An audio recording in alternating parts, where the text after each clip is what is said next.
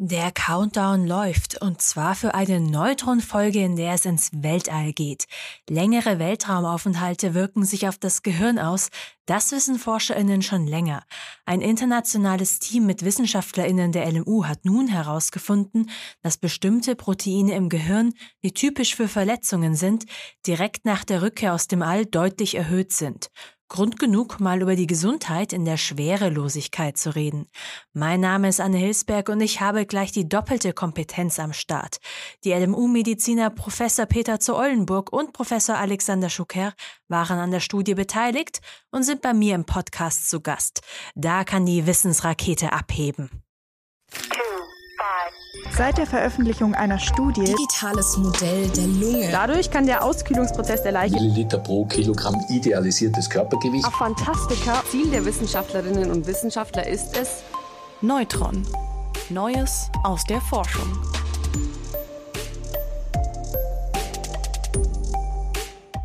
Das Gehirn ist durch die Schwerelosigkeit betroffen, aber auch Muskeln und Knochen.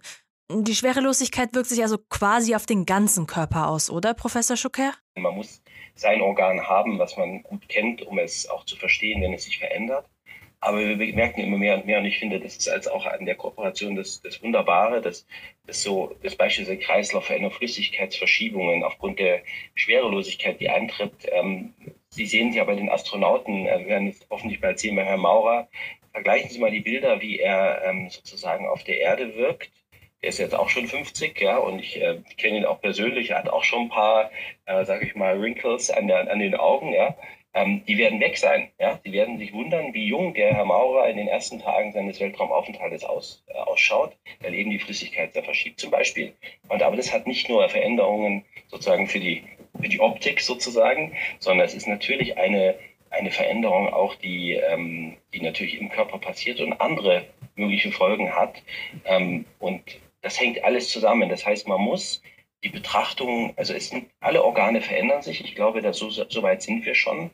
Aber sie verändern sich nicht unabhängig voneinander, sondern sie, es sind, es sind im Prinzip systemische Veränderungen, die sich alle gegenseitig bedingen. In der Forschung jetzt haben Sie sich ja mehr auf das Gehirn fokussiert in den letzten Studien. Vielleicht können Sie kurz erklären, was daraus kam, Professor zu Eulenburg. Ja, es gibt eine sehr schöne und große Kooperationsstudie mit belgischen Kollegen, an denen Herr Schucker und ich beteiligt sind. Die läuft seit 2009, wurde sie beantragt. 2014 wurden die ersten Astronauten im MRT vor dem Start und dann auch nach der Landung und ein halbes Jahr später gemessen. Und das ursprüngliche Ziel des Projekts war es eigentlich, Neuroplastizität, also die Veränderungen von Hirnregionen durch veränderte Umweltbedingungen abzu und zu untersuchen. Und ähm, ich bin erst 2016 dazugekommen mit der Fragestellung, was passiert mit dem Gleichgewichtssinn und den Hirnregionen, die Gleichgewichtssinn ver verarbeiten. Und nachdem wir sieben Leute gemessen hatten, haben wir zusammen mit einer belgischen Kollegin gesehen, dass eigentlich sich das gesamte Gehirn verändert und dass wir das nicht auf Neuroplastizität unbedingt zurückführen können. Wir haben uns das dann genauer angeguckt und festgestellt, dass äh, Teile der grauen Substanz, äh, an der, vor allem an der unteren Hirnhälfte, sich im Volumen verringern, wenn die Astronauten zurückkommen und dass diese Verringerung auch ein halbes Jahr später noch nachzuweisen ist. Und in Nachfolgearbeiten konnten wir dann zeigen, dass die Ursache dafür möglicherweise eine Ausdehnung der Nervenwasserräume sind, die das Gehirn von innen ausspülen und auch von außen einbetten. Und die Ausdehnung dieser Räume haben wir dann quantifiziert. Und jetzt war die Frage, die immer wieder aufkam, ich arbeite in der Abteilung für Neuroradiologie, Sie gucken sich die MRT-Bilder an, Sie sehen vergleichsweise gesunde und alerte Probanden, denen es eigentlich gut geht, wenn die zurückkommen. Und die Hirnveränderungen sind schon sehr deutlich. Und das Ziel für die jetzt vorliegende Studie war zu zeigen, okay, diese MRT-Veränderungen sind nicht positiv zu werten. Ja, wie weit gehen die wirklich? Aus der Forschung der Alterungsprozesse des Gehirns, aber auch der Alzheimer-Forschung hat sich in den letzten Jahren eine Methode entwickelt, mit der man sehr fein auch schon im Blut Proteine nachweisen kann, die für Hirnverletzungen oder Hirnabbauprozesse sprechen. Die Kollegen aus Schweden, die Teil dieser Studie jetzt waren, haben diese Methode, muss man sagen, perfektioniert für einzelne Proteine. Und wir haben jetzt bei fünf Kosmonauten, das ist sehr exklusives Datenmaterial, das muss man immer wieder betonen. Fünf klingt für eine Studie auf der Erde nach, nach nichts, ja. Die können Sie an einem Nachmittag erledigen. Ich weiß nicht, ob Herr Schocker kurz sagen will, wie lange es gedauert hat, bis man von fünf Kosmonauten Blut vor dem Start, nach der Landung, eine Woche nach der Landung und drei Wochen nach der Landung erhoben hat. Alexander, willst du es kurz ja, tatsächlich. Äh, das ist äh, fünf, fünf ist sozusagen in einem Tag hier erledigt. Ähm, tatsächlich dauert es natürlich aufgrund ähm, der langen Zeit, wo die im Weltraum letztendlich sind und auch der Vor- und Nachbereitung am Ende fast ein Jahr, um einen, ähm, einen Astronauten sozusagen zu komplettieren. Wenn man Glück hat, ist es möglich, dass sie quasi in Pärchen äh, reisen und äh, und dann auch zurückkommen, dann hat man vielleicht mal zwei auf einmal, aber das sind doch mehrere Jahre, bis das sozusagen zusammen sich zusammenfügt, dieses erste kleine Puzzle an, an Proben. Ja. Ganz schön lang, ganz schöner Aufwand, oder? Ja, das ist auch etwas, was wir immer dann für eine junge Nachwuchswissenschaftler kommentieren müssen, dass wenn man eine sehr schöne Projektidee hat, die man auf der ISS untersuchen möchte, ähm, dann ist das leider so, dass vom Projektantrag bis zum Abschluss der Datenanalyse auch mal fünf bis zehn Jahre vergehen können. Das heißt, man braucht einen sehr langen Atem. Das kann ich mir vorstellen. Äh, jetzt hatten Sie ja gesagt, dass die Astronauten bzw. Kosmonauten nichts merken. Also die fühlen sich physisch fit oder haben die selber auch irgendwie was gemerkt? Es gibt anekdotisch Hinweise darauf, dass denen eine Verlangsamung des Denkens im Weltraum schon bewusst ist. Es gibt einen Amerikaner, Scott Kelly, der vor ein Jahr oben war, der sehr ausführlich neuropsychologisch, also mit äh, Tests für die Geschwindigkeit des Denkens untersucht wurde. Und bei dem zeigte sich, dass vor allem nach der Rückkehr über das halbe Jahr auf der Erde zurück eigentlich äh, die Geschwindigkeit und die Genauigkeit einzelner Denkprozesse sich drastisch reduziert hat. Wir werden umfassende Daten, glaube ich, aber dazu erst innerhalb der nächsten fünf Jahre haben. Sowohl die Amerikaner als auch die Russen haben sehr ausführliche Testbatterien, um das Denken im Allgemeinen präziser zu erfassen, auf den Weg gebracht ähm, sodass wir das jetzt nicht direkt miteinander verbinden können. Aber wie gesagt, es gibt schon Hinweise dafür, dass das allgemeine Denken sich äh, verändert und dass die Leute, wenn sie nach, vor allem nach einem Jahr Aufenthalt, die Kosmonauten, die wir untersucht hatten, waren ja nur ein halbes Jahr, nur in Anführungszeichen oben, ja, ähm, sich stark verändert, ja, und dass das auch Leute aus, dem Umge aus der Umgebung dieser Einjahresreisenden ähm, berichten was ja dann auch irgendwie Auswirkungen auf die Raumfahrt in der Zukunft hat. Also ich meine, das ist jetzt irgendwie noch ein weiter Weg, aber so in Zukunft, wenn man an die Reise zum Mars denkt oder so, dann wissen wir vielleicht gar nicht, wie jemand neurologisch tickt, wenn er da ankommt. Das ist, äh, das ist genau das Risiko, was wir sehen. Und wir haben aber mit den Erkenntnissen, die wir jetzt gewonnen haben, ein Werkzeug an der Hand, um die Astronauten und Kosmonauten sehr gut zu monitoren. Und auch ein Testwerkzeug, um Gegenmaßnahmen bezüglich ihrer Qualität und Wirksamkeit zu beurteilen. Ähm, und das ist auf, sollte auf jeden Fall das Ziel auch für die nächsten Jahre sein, weil es gibt Gegenmaßnahmen, die sozusagen in der Pipeline sind, die, be, die bereitstehen. Und mit diesen Blutuntersuchungen haben wir die Möglichkeit zu sagen, das wirkt sich protektiv aufs Gehirn aus. Bei dem haben wir eher das Gefühl, dass es nicht hilft oder nicht unterstützend sind. Ob das jetzt Medikamente oder mechanische Unterstützungssysteme sind, wird sich zeigen, was erfolgreich ist. Aber genau das, was Sie gerade angesprochen haben, äh, als Neurologe würde ich sagen, eine Reise zum Mars sollten wir ohne etablierte Gegenmaßnahme nicht antreten. Ja, ich meine, Sie werden genügend verrückte Freiwillige haben, die sagen, meine geistige Gesundheit ist mir egal, solange ich der erste Mensch auf dem Mars bin und auch wieder zurückkomme. Ja, ich glaube, es gibt auch Leute, die sagen, ich will nur hin. Ja, was dann passiert, ist egal. Hauptsache, ich war's und habe den Wikipedia-Eintrag für meine Familie. Aber das kann natürlich als, für uns als Mediziner nicht der Anspruch sein. Die Leute sollen, sollen gesund äh, zurückkommen. Und ich glaube, wir haben mit dieser Studie jetzt auch einen Weg dahin äh, äh, geöffnet, wie wir das, äh, wie wir das erreichen können. Äh, Sie haben ja gerade Gegenmaßnahmen angesprochen. Haben Sie ja vielleicht ein Beispiel für? Welche Möglichkeiten gibt es da? Alexander, willst du ausführen? Da mach du weiter, das passt ja gut zusammen. Okay. Das Einfachste, was die Leute sich immer vorstellen, ist die künstliche Schwerkraft. Dass sie eine Raumstation zum Rotieren bringen oder, äh, was natürlich von Ingenieursseite utopisch ist, eine Raumstation mit einem Durchmesser von 100 Meter zu konzipieren, die zum Mars fliegt. Ähm, die andere Gegenmaßnahme wäre eine Kurzarmzentrifuge, wo sie sozusagen in gestreckter Form drin liegen und die rotiert sie und rotiert sie so, dass ihre Füße außen sind und die Schwerkraft dann, die, die künstliche Schwerkraft, die dabei entsteht, das Blut aus dem Kopf wieder abzieht. Das wäre die simple Maßnahme. Jetzt haben sie aber das Problem, dass wenn sie auf der Raumstation ankommen und der Schwerkraftvektor als Kraft ist weggefallen, das ist für ihr Gleichgewichtssystem, ihr Gleichgewichtssystem besteht aus fünf einzelnen Sinnesorganen im Innenohr. Ähm, und Es gibt zwei davon, die die Schwerkraft detektieren können, die Otolithen. Wenn dieser Vektor als Information wegfällt, dann ist ihn erstmal 48 bis 72 Stunden seekrank.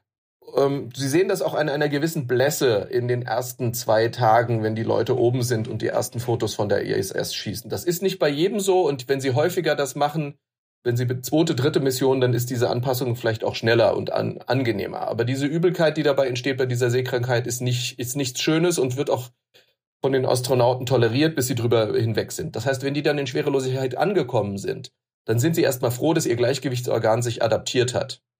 Wenn Sie denen jetzt vorschlagen, dass sie sich auf eine Kurzarmzentrifuge jeden Tag für vier Stunden setzen sollten, um ihren Gehirn und ihre Knochen zu schützen, und sich dafür aber wirklich wieder längere Phasen der Übelkeit erkaufen, dann werden die ganz klar sagen, nein, das ist nicht, nicht erstrebenswert.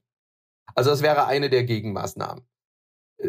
Eine weitere Gegenmaßnahme, die vor allem von russischer Seite auch schon sehr lange praktiziert wird, um die Blutdruckregulation ähm, vor der Landung anzupassen, damit sie sozusagen nach der Landung auch wieder aufrecht stehen können und im Blut genügend Kopf an, äh, äh, im Kopf genügend Blut ankommt, ist eine sogenannte Unterdruckhose, die wie so eine Anglerhose bis zum Bauchnabel geht und mit Unterdruck Blut in die Beine saugt. Und so eine Hose, die spekulieren wir mal acht Stunden am Tag getragen wird während einer Mission. Das könnte ein sehr probates Mittel sein. Ja, das äh, müssen wir müssen wir schauen. Momentan wird diese Hose, wie gesagt, häufig nur in den 14 Tagen vor, bevor die Landung ansteht, für eine halbe Stunde oder ein bisschen länger genutzt, um das Blutdrucksystem, die Blutdruckregulation wieder in Gang zu schmeißen. Ein weiterer Pfad, der kommen könnte, sind Medikamente, die man aus der Diabetestherapie im Alltag kennt, die die Nervenwasserproduktion regulieren. Da könnte man gucken, inwieweit das einen Einfluss haben könnte als, ähm, als Gegenmaßnahme.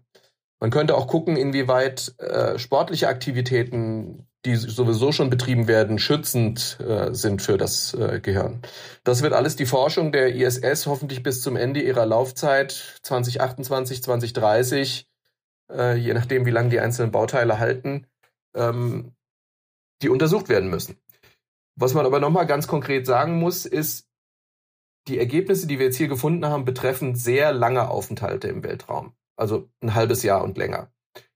Die werden nicht die Reise zum Mond betreffen. Die werden nicht den Weltraumtourismus von ein paar Tagen oder 14 Tagen Maximum äh, äh, betreffen, sondern es geht wirklich darum, äh, das mit Blick zur, auf die, die Reise zum Mars äh, zu gestalten und zu analysieren.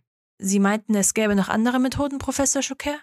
Ja, also ich glaube, der, der Oldenburg hat schon fast alle genannt. Ähm, Im Prinzip hat er die wichtigsten absolut schon genannt. Ähm, worauf ich vielleicht noch aufmerksam machen wollte, ist, dass gerade diese, diese, diese, diese, diese Beobacht, diese Biomarker sozusagen, die im Blut bestimmt werden können und in ihrer Wirkung quasi eine, also die Effekte dieser Schwerelosigkeit oder auch der Gegenmaßnahmen anzeigen und sehr helfen werden, gerade jetzt, wenn es um die Kombination von Gegenmaßnahmen auch geht. Jetzt ist gerade eben angesprochen worden, beispielsweise körperliche Aktivität vielleicht bis zu einem gewissen Grad, wir müssen das gesamte System Mensch dann uns wieder anschauen, ist es natürlich eine super Sache für die Muskulatur, dass man und auch für die Knochen, dass man eben da eine, eine Belastung hat und nicht nach zwei Jahren, wenn man auf die Erde wieder zurückkommt, äh, Knochenfrakturen erleidet oder, oder gar nicht mehr aufrecht stehen kann, weil einfach die Kraft fehlt. Auf der anderen Seite führen natürlich solche solche Aktivitäten auch wieder zu, zu, zu Problemen mit der Wärmeproduktion beispielsweise, ja, die eben sich aufgrund der Schwerelosigkeit verteilt sich die Wärme im, im, im Raum ganz anders. Sie verteilt sich linear vom Körper weg und nicht, äh, man hat keine Konvektion, so nennt sich das, dass warme Luft aufsteigt und kalte abfällt. Da gibt es ja keine Schwerkraft, wohin die Luft abfallen kann, die kältere. Äh, das sind alles, also die Dinge hängen natürlich dann am Ende sehr zusammen und wer es für ein, ein Organsystem möglicherweise sehr gut ist, beispielsweise hier Knochen und Muskulatur, ist dann wiederum für ein anderes Organsystem wie das Gehirn ähm, vielleicht extrem schädigend, weil man immer wieder diesen diesen Hitzestau im Gehirn vielleicht äh, produziert. Und ähm, ich glaube, das ist das jetzt, das, das wird die Herausforderung sein, diese Balance zu finden zwischen den Gegenmaßnahmen für das einzelne Organ, was natürlich das Gehirn ist ein sehr, sehr entscheidendes Organ und das muss im Vordergrund im Fokus sein, weil eben auch da eine Mission, der Erfolg einer Mission davon abhängt, natürlich. Ähm, aber wie gesagt, das hängt natürlich alles miteinander zusammen und inwieweit dann andere Faktoren auch noch eine Rolle spielen, wie ja, Ernährung, ähm, auch Schlafzyklen ähm, und die anderen Umweltbedingungen auf so einer Station.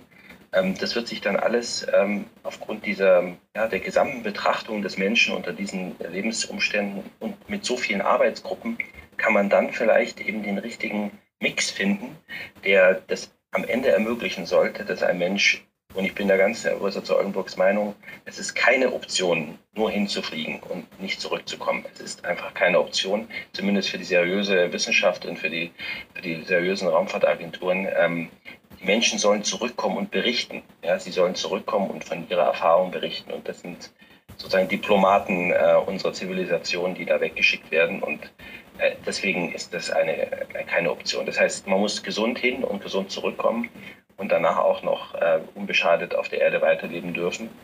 Und ich denke mal, das ist unser Anspruch.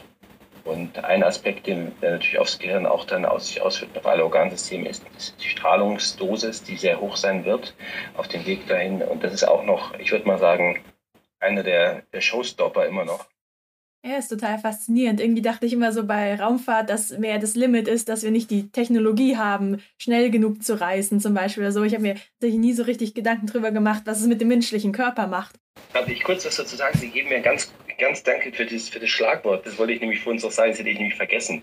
Die beste Gegenmaßnahme tatsächlich ist die beschleunigte Reise. Also wenn wir wenn wir schneller reisen können, dann haben wir eben diese Probleme eines 500 äh, Tage langen dauernden Fluges hin und zurück zum Mars äh, nicht in der Art und ähm, können damit sozusagen das Fenster äh, weiter verkleinern, äh, in, in dem sozusagen solche Langzeitwirkungen entstehen. Ja, absolut. Ähm, ich frage mich jetzt noch, hat die Forschung irgendwelche Auswirkungen für Menschen, die komplett auf der Erde bleiben? Wenn Sie sich da bestimmte Marker anschauen, hat das Synergien für zum Beispiel die Alzheimer-Forschung in der Neurologie? Also mit der Alzheimer-Forschung würde ich jetzt direkt nicht sagen. Aber was natürlich ein ganz klarer Indikator ist, äh, äh, wäre Bettlägerigkeit. Ja, dass wir Patienten, die über einen längeren Zeitraum bettlägerig sind, äh, die Bedingungen haben, die kurz vor der Schwerelosigkeit fürs Gehirn sind. Das heißt, wir sind im Alltag durch das Sitzen und durch den aufrechten Gang ist unser Gehirn gewöhnt, dass die Drainage, der Abfluss von allen Flüssigkeiten aus dem Gehirn das fällt im wahrsten Sinne des Wortes raus. Ja. Das hat in zwölf Millionen Jahren Evolution dazu geführt, dass wir keine Klappen mehr an unseren Kopfvenen haben. Ja, jeder von uns weiß, dass wir an den Beinen Klappen haben, an den Venen, äh, die verhindern, dass das Blut zurückfließt. Der Kopf braucht sowas eigentlich in einem Schwerkraftfeld, so wie wir mit aufrechtem Gang unterwegs sind, nicht mehr. Jetzt, wie ist es mit Patienten, die unvermittelt durch einen Autounfall oder äh, aufgrund komplizierter Frakturen längere Zeit bettlägerig sind, ja, deren Marker könnte man sich jetzt auch mit demselben Blutuntersuchungen, wie wir sie durchgeführt haben, angucken, um zu gucken, sieht man, dass die Abfallprodukte des Gehirns schlecht abtransportiert werden? Sieht man, dass diese Kreislauf, Kreisläufe unterbrochen sind? Ja, von daher wäre das genau der translationale Ansatz von der Weltraumforschung auf die Erde, ja, den wir uns wünschen. Beschleunigen sich durch Bettlägerigkeit Alterungsprozesse des Gehirns. Ja, das sind alles Ansätze, die man damit jetzt sehr gut untersuchen kann. Ja, mega spannend. Äh, Sie hatten ja vorher noch erwähnt, dass es ein sehr interdisziplinäres Projekt war. Ähm, wer war denn da beteiligt und ähm, was war für Sie an der Zusammenarbeit so am interessantesten? Also ich, es fängt eigentlich mit der Arbeitsgruppe von, von Herrn Professor Schoker an, ja, hier aus der Anästhesie, die das Ganze schon, Alexander, korrigier mich, äh, bestimmt 20 Jahre machen, 15 bis 20 Jahre, ähm, ähm, wo sozusagen Daten über, ähm, über die Stressachse, über das Immunsystem und Entzündungsparameter erhoben werden. Ähm, ich sitze an der Schnittstelle zwischen Neurologie und Neuroradiologie. Ähm, Im Team waren natürlich russische Kollegen, die äh, vor Ort schon sehr lange Weltraumwissenschaft äh, betreiben. Und dann neu ins Boot gekommen sind die schwedischen Kollegen, die wirklich Koryphäen auf dem Bereich dieser Blutmarkerforschung sind. Ja, Herr Bleno und, ähm, und, und Herr Zetterberg. Ähm, und das sind alles Sachen, die sind sozusagen als, als Einzelgänger, als einzelne Arbeitsgruppe nicht, nicht möglich. Und das ist etwas, was sie, was Herr Schocker ja auch schon angedeutet hat. Es gibt kein Organsystem, das nicht betroffen ist. Sie kommen letztendlich nur auf die Lösung der größeren Fragen über einen interdisziplinären Ansatz. Und das ist auch, das hat auch was sehr Schönes und sehr Befriedigendes. Und das, jetzt würde ich sagen, hier hatte das auch noch eine sehr stark europäisch-russische Komponente, ja. Das heißt, diese internationalen Kollaborationen haben, haben sehr gut funktioniert.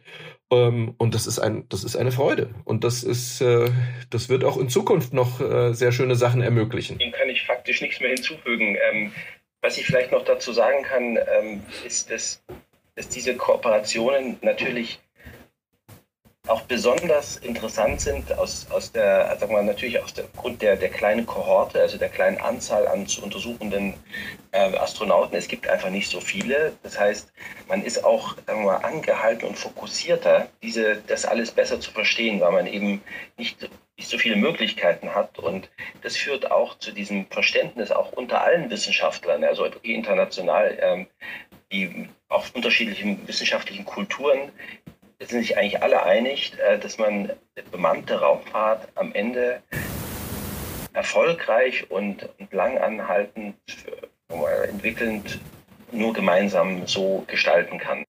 Irgendwie poetisch, dass die Forschung im Universum Forschende hier auf der Erde zusammenbringt. Bis wir also zum Mars reisen, das wird noch dauern und vielleicht müssen wir dabei eine modifizierte Anglerhose tragen, um unseren Blutdruck zu kontrollieren. Vielen Dank an Professor Schocker und Professor zu Eulenburg. Mein Name ist Anne Hilsberg. Live long and prosper. Neutron. Neues aus der Forschung.